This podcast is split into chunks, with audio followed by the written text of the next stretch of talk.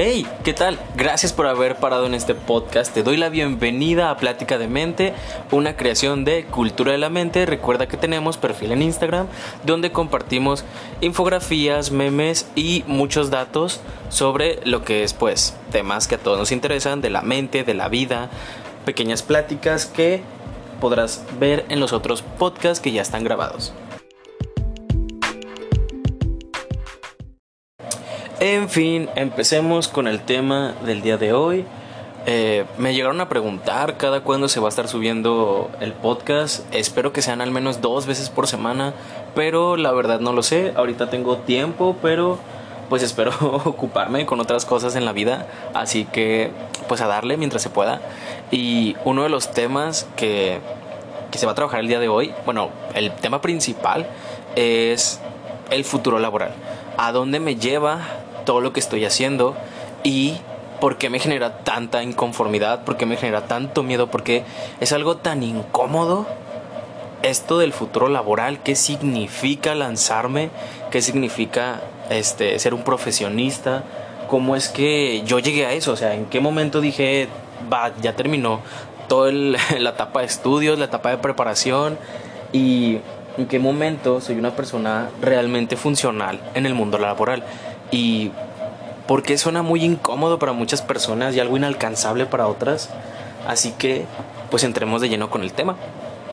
Y bueno, hay que tomar en cuenta que ser un profesionista, ser un profesional en lo que haces, es una variante de muchas cosas. Junta demasiadas cosas como tu formación académica, tu, tu formación práctica, esa experiencia que tienes donde te metes de lleno en el tema y dices, va, yo me lo aventé, yo he tomado cursos, capacitaciones, he estado en contacto con profesionales, eh, me he informado, soy un académico del tema, porque leo, me hago preguntas, cuestiono las cosas que salen, pero sobre todo este, estoy interesado en ese tema y soy lo más profesional al respecto con la información que puedo leer no leo cualquier cosa y tengo una lectura selectiva al momento de escoger los temas y obviamente sé clasificar la información. Todo lo que gira en torno al concepto de ser un profesionista muchas veces es si tienes tu título universitario, si ya tienes matriculada una cédula profesional, pero pues esto va englobado hacia las carreras universitarias, hacia esa formación formal del tema, pero muchas veces hay que tomar en cuenta que también ser profesionista no es necesariamente haber contado con esta formación universitaria y ejercerla, porque hay personas que se la van a vivir académicamente hablando en universidades para sacar adelante una carrera y jamás la van a ejercer, pero su profesión, su vocación está enfocada en otra parte y no, no lo han de haber estudiado, no se vieron haber preparado este, de esta manera y aún así este, son profesionistas en lo que hacen, saben lo que están haciendo, son capaces y sobre todo son funcionales. Y esto pasa en, en todos lados. Cuando vemos negocios informales, a veces menospreciamos, y esto pasa más en México por ser tercermundista, creyendo que el título ya habla por sí solo, que sí es una exigencia muy grande el tener un título universitario. Y la gente respeta más a las personas con un título. Pero hay personas que por X o Y no pudieron concretar su universidad. Este, y aún así pueden ejercer y ejercen de una manera excepcional y sobresalen en su campo y son este personas sobresalientes que pueden ser un ejemplo para otros y demuestran que no se necesita un título universitario para poder ejercer una profesión, para alcanzar esas metas, porque no han de trabajar de la misma forma que un profesionista, obviamente hay empresas, en este caso pues hablamos de internacionales, que tienen un alcance mucho más grande y tienen más exigencias, más filtros, pero también esas empresas tienen esos pequeños eslabones donde hay personas que no tienen esta formación completada o concreta. Yo conozco a muchos licenciados que han ejercido sin su título universitario, con apenas terminar este, la carrera y tener su carta pasante, ya están ejerciendo y llevan 30 años en, en el ejercicio profesional y yo les he preguntado cómo es esta esta cuestión legal de que vale la pena terminarlo o no, y obviamente lo vale, porque te avala como una persona que se chutó todos los años de la carrera, porque es eso, el sacrificio que haces año con año en tu carrera, en tus semestres, esa devoción, esa dedicación, que muchas veces no se ve reflejada en los números de las calificaciones, que también eso no refleja completamente tu capacidad para ser un profesionista. Pero el punto de esto es que es importante, sí. ¿Es totalmente necesario para el mundo real? No. Nunca vas a saber con qué te vas a topar en el mundo real, porque te puede pasar como un compañero de la universidad que se salió en octavo, no voy a decir de qué carrera, este, y creyó que pues le endulzaron el oído, ¿no? De que ya podía trabajar, ya podía, ya tenía sus clientes, estaba en unas prácticas profesionales, estaba una nada de terminar, pero este terminó su, su residencia, no hizo el proceso formal de entregar los papeles a la universidad y todo este rollo. Entonces la empresa le dijo, mira, no hay problema, no necesitas tu título aquí, aquí te tenemos. Pasaron dos años y platicando ahorita con él fue como que no, pues, ¿qué, qué pasó con esa experiencia tuya?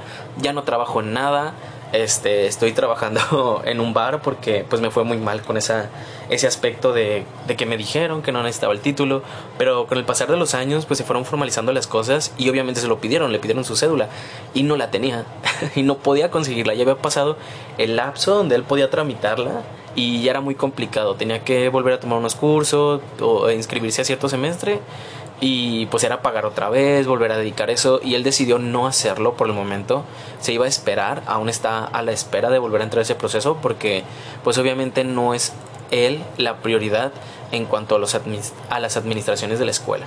Entonces fue un caos, fue un caos total para él emocionalmente hablando porque se desmoronó, se sintió muy mal y es arriesgado entrarse al mundo laboral sin esta formalidad, pero a veces es más considerado el desarrollo que tiene una persona que no tiene esta formalidad. Y no lo digo por los profesionistas que ejercen sin título, sino por las personas que ejercen una profesión que a veces no tomamos como importante o como significativa. El, por ejemplo, ser un comerciante, el tener un, un negocio independiente y poder salir adelante de ello. Hay personas que creen que por no tener esta formación son personas que que no tienen la misma importancia, que no, no merecen el mismo respeto y que no hicieron la misma lucha. Obviamente cada quien ve desde sus, desde sus perspectivas y tiene pues cuestiones diferentes de vida, ¿no? Todos crecemos en ambientes muy diferentes, pero implica un esfuerzo, un sacrificio, el que esa persona haya logrado poner su local, su negocio independiente, tal vez no comprende completamente la función formal de, de ese negocio porque lo acaba de comenzar o ya lo conoce porque se aventó años de estar trabajando con personas, con clientes y así fue como adquirió su experiencia y es completamente válido porque también tiene ese valor de lo que es la dedicación y la tenacidad por querer alcanzar eso. Eso es lo que te mide como profesionista. Eso es lo que define qué tanto te lo avientas. No el hecho de que trabajes en una oficina, en el que trabajes en una empresa reconocida, o sea, globalmente hablando, en una marca, que te vistas de traje, que ganes tanto, que puedas comprar tanto, que el mundo te conozca. Eso no te mide como profesionista. Tal vez esa era tu meta y la alcanzaste, pero hay otras personas que no la necesitan. Y si tú eres de esas personas que no la necesitan, y te sientes mal por ello, porque te sientes que te exigen a querer alcanzar eso, no te preocupes, vas por muy buen camino, estás dando lo mejor de ti y eso vale mucho. Entonces, esta parte donde somos profesionistas, tenemos nuestro título y no llegamos a ejercer, tampoco es para decepcionarte, es parte de la vida, uno no sabe a dónde vas a llegar, no por no tener tu oficina, tu propio negocio, porque esa es otra cosa. La gente adora idolatra a los emprendedores. Y claro que es de reconocerse, pero no todos tienen esa misma expectativa de emprender y tener su propio negocio. Hay personas que son felices, que somos felices con negocios pequeños, con trabajos pequeños que satisfacen esa necesidad. No necesitamos mucho o a veces sí necesitamos otras cosas para poder alcanzar esa plenitud, que es el punto de soy profesionista en este pequeño trabajo que tengo, que para ti es pequeño porque obviamente tú llegaste a otro punto de universidad, de carrera, de profesionista, pero eso también lo estoy haciendo de la forma más profesional posible y me desempeño tan bien que sigo trabajando, que sigo dando lo mejor de mí y que estoy trabajando pleno. Es lo más importante de todo. Esa plenitud que tú tienes de que lo logré. Me lo aventé. A lo mejor soy el socio de un compañero que él fue el que se aventó como emprendedor y me siento pleno de esta forma, viendo su éxito y disfrutándolo, trabajando con él. A lo mejor yo no soy el dueño, pero eso no significa que no sea importante y que no sea un profesionista. Hay muchas profesiones y el saber tener esa vocación hacia lo que tengo, hacia lo que soy, saber que esto es, es de lo más importante. Hubo un tiempo en que yo estuve en prácticas, seis meses, este, ejerciendo como recursos humanos, auxiliar de recursos humanos, pero en realidad era el auxiliar del auxiliar del auxiliar y aprendí mucho sobre esta parte de la contratación. Y algo que le importa mucho a las empresas, y obviamente pues va variando de empresa a empresa, es qué le vas a ofrecer tú. Porque sí, estudiaste aquí, este, tienes esta experiencia, tienes estas habilidades, pero eso se lo vas a ofrecer completamente a la organización, a la empresa. Eso es, eso es lo que tú vas a poner, porque eres una persona experta en idiomas, pero aquí no necesitamos a nadie que sea experto en idiomas. Lo que nos ofreces no compete con los objetivos de la empresa y es algo muy importante que la gente no revisa. Cuando va al mundo laboral y le genera esa inquietud de vergas, pues ¿dónde voy a estar? Este, ¿qué hago? ¿Qué, ¿Qué es lo que quiero de mí? ¿Qué es lo que voy a alcanzar? ¿Voy a poder crecer? ¿Me voy a estancar? ¿Vale la pena? Es ¿qué es a dónde voy? ¿Dónde estoy? ¿Por qué quiero trabajar ahí? ¿Por qué esa empresa va a ser para mí? ¿Por qué va a ser un lugar donde me voy a poder desarrollar? No investigué nada, me recomendaron el lugar simplemente porque ganan bien y ni siquiera voy a empezar ganando ese bien, voy a empezar ganando menos y obviamente voy a crecer, pero todo toma su tiempo. Hay personas que entran y creen que ya tienen derecho a, por ejemplo, todas las prestaciones como las vacaciones y es algo que se va construyendo. Hay promesas de sueldos y creen que ya al mes de haber hecho su mejor esfuerzo ya lo, ya, ya lo tienen y no, es algo que se trabaja. Obviamente cambia de empresa a empresa, de trabajo a trabajo, pero es una realidad, se puede crecer en muchas áreas. Puedes ser profesionista en esa área chiquita vendiendo zapatos, pero eres el vendedor de zapatos. No eres la persona que acaba de comenzar, eres una persona que es profesional en lo que hace y sabe lo que hace y te lo reconocen. Es una herramienta muy útil en recursos humanos. Reconocerle a las personas que son dedicadas, así sea un mes el que estén trabajando, así sea un año, dos años, tres años, el reconocerle a las personas que lo que están haciendo es algo valioso, es algo que te cambia completamente las cosas. Es algo que es vital para mantener la salud de las personas, porque a veces no te imaginas el impacto que tiene, no te imaginas la situación en la que está un, profesional, alguien que está trabajando y que dice, vergas, pues voy a estar aquí todo el tiempo, voy a estar aquí este, siendo el cajero toda la vida, pero puedes crecer. Obviamente siempre va a haber espacios laborales mejores, pero todos los aspiran, todos aspiran al mejor espacio laboral. Y ese es el problema, que no entienden que todos los espacios son buenos, todos los espacios valen la pena, todos los espacios tienen un propósito y a lo mejor no te vas a quedar ahí para siempre, pero el tiempo que dures en ese espacio, que valga la pena, que valga la pena, la pena para ti, que valga la pena para lo que quieres y sobre todo que te sientas satisfecho y realizado con eso.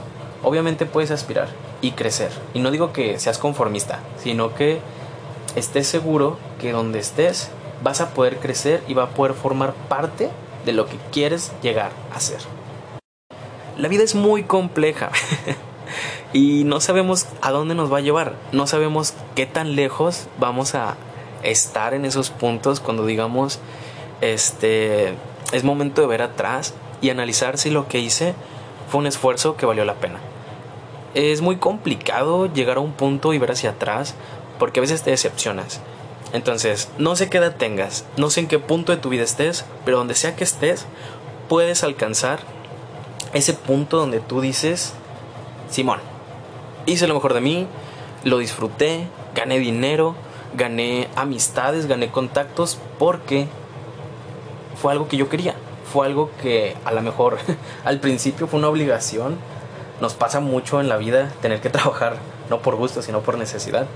Pero esa necesidad le di un cambio, lo vi de otra manera y me sentí profesional en lo que hice y el día de mañana que esté en otro trabajo voy a ser ese mismo profesional y aquí voy a aprender otra cosa. A mí me pasó que estaba a los 16, 17 años con lo de la fotografía porque me regalaron mi primera cámara semiprofesional a los 15 y, y fue como un boom para mí el potencial que podía tener trabajando de eso. Trabajé formal, me hice profesionista, capacitándome, tomando cursos y aprendiendo sobre lo que estaba haciendo y sobre todo haciéndolo. regándola porque echando a perder se aprende y es algo que, que te agüita al principio, que, que te sientes desmotivado cuando ves que las cosas salen mal, pero entendiendo cómo es que salieron mal, puedes hacerlas mejor porque se aprende más de cometer errores que de haciendo las cosas de maravilla. O sea, tú da lo mejor de ti, encuentra los errores que tienes y mejóralos. Mejóralos a partir de eso porque es la perspectiva que necesitas. Me decían que porque no me dedicaba a la fotografía en vez de entrar a la, a la universidad, a la licenciatura de psicología. Y pues no, realmente era un pasatiempo al cual le saqué provecho y no era, no soy experto, no soy profesional al respecto. Llegué a dar un par de cursos este, o pláticas de cómo es que yo hacía las cosas, pero yo lo decía, no me siento profesional al respecto, solo lo hago y lo disfruto y les comparto ese pequeño cachito de qué es lo que estoy haciendo, porque así es como aprendí de cachitos de otras personas. Así fue como construí esa profesionalidad en mí que me dio de trabajo, que me dio de comer en ese momento que lo necesitaba, pero no era lo mío, no era mi vocación, no era, no era mi finalidad. Y esto sí lo es, la carrera universitaria. Entonces lo elegí. Este, durante la carrera dejé de lado todo lo de la fotografía porque me absorbía, ¿no? El dedicarle tiempo a muchas cosas no te deja aprender a ser un profesional de verdad.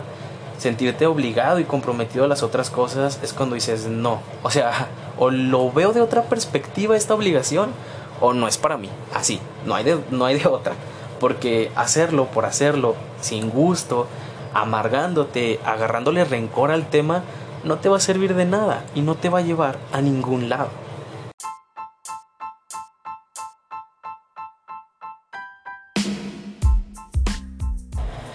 Ah, qué tema tan denso y tan abierto porque se puede interpretar para las personas que están terminando la carrera, para quienes la van a empezar, para quienes están en un trabajo informal y no saben qué hacer de su vida.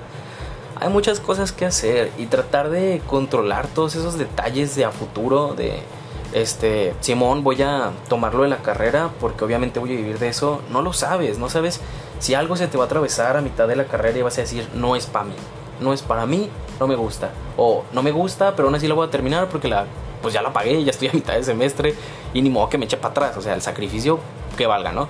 Entonces, son muchas cosas, son muchos, muchas interpretaciones, muchas opiniones acerca del tema, porque obviamente se presta para mucho, pero aquí lo vamos a dejar. Te invito nuevamente a que escuches los otros episodios. Eh, lo voy a hacer como regularidad porque me gusta, me está gustando esto de hablar, es una experiencia chida. Y la página de Instagram obviamente está súper dispuesta para que tú llegues y le des like, que compartas, que envíes mensajes, voy a hacer preguntas porque pues me interesa saber qué problemáticas hay entre ustedes, entre ti, entre ti, entre tú y tú. Porque obviamente en la cabeza de repente estamos en paz y nos llega una pregunta y nos rodea una ansiedad y de un no sé, un no sé qué, es eso, un no sé qué, que necesito que alguien lo lo escuche, que alguien me diga su perspectiva o simplemente sacarlo. Entonces, para eso va a estar el Instagram. Los invito a que hagan eso, a que se liberen a través de la conversación, porque es la forma más sana de hacer las cosas. Hablar cura. Yo soy Esteban Vázquez, así que les doy mi despedida, los veo luego y toman agua.